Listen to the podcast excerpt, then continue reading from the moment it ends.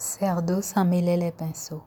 Il s'était lancé dans un argumentaire pour le droit au logement pour tous.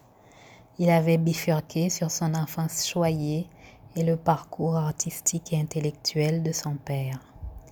Là, il soliloquait sur son dernier tableau qui séchait au fond de la pièce. J'ai la foi.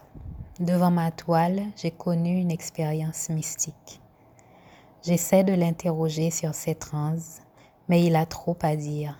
Il doit déjà parler de sa maison en Normandie, de ses racines et du prix exorbitant auquel a été évaluée la banale bâtisse grise encombrée d'objets crasseux.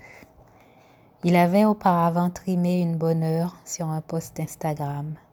Le bon éclairage, le bon timing, le commentaire parfait. Je craignais le moment où il allait scruter les réactions il aurait glané une petite dizaine de likes.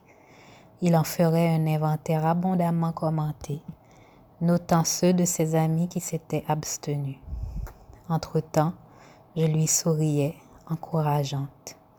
Je voulais lui dire sans desserrer les dents, je t'aime comme tu es, avec tes failles narcissiques et tes insécurités. Par-dessus la table, il me prit la main. Tu es merveilleuse. Je souris jusqu'aux oreilles.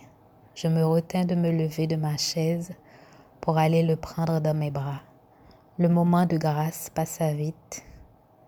Il se leva pour de bon et se dirigea vers sa cuisine, d'où je l'entendis fouiller avec des bruits de rongeurs dans sa réserve de gâteaux. La veille au soir, il avait montré sa face désarmante.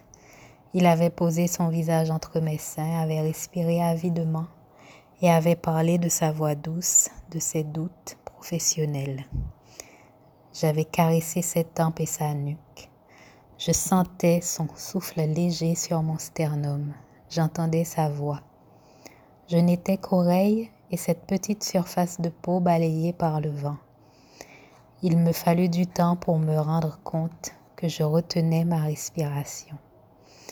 C'était un de ces moments après lesquels je courais quitte à souffrir dans les intermèdes. Ma vraie vie était devenue un entracte et Cerdo mettait en scène une pièce répétitive que je ne me lassais pas de jouer. L'éternelle amante. Je me sentis autorisée à m'épancher à mon tour. Calée entre son corps et son bras, dans cet espace à ma mesure, je pris mes aises, je voulus l'emmener dans cette contrée belle et violente où je suis née. J'évoquais des essences exotiques et des hommes aux valeurs désuètes. Près de ma bouche chuchotante, il hochait la tête. Il finit par s'endormir. Je veillais longtemps, inquiète, comme amputée d'un membre inconnu. Je touchais à mes limites, terrorisée de ne plus disposer d'une dernière carte. Au plus noir de la nuit, je fus tentée de me lever sans bruit, de m'habiller et de vider les lieux. J'aurais appelé un Uber, me serais rendue chez moi, remplir une valise de quelques vêtements et de livres, j'aurais gagné la gare la plus proche. Tandis que je prendrais place dans un train pour loin, où que ce fût, mais loin, je me répéterais avec délectation j'ai le droit d'être là. Se sentir légitime parce qu'on a payé sa place. Se sentir autorisé à poser fermement ses plantes de pied sur le sol.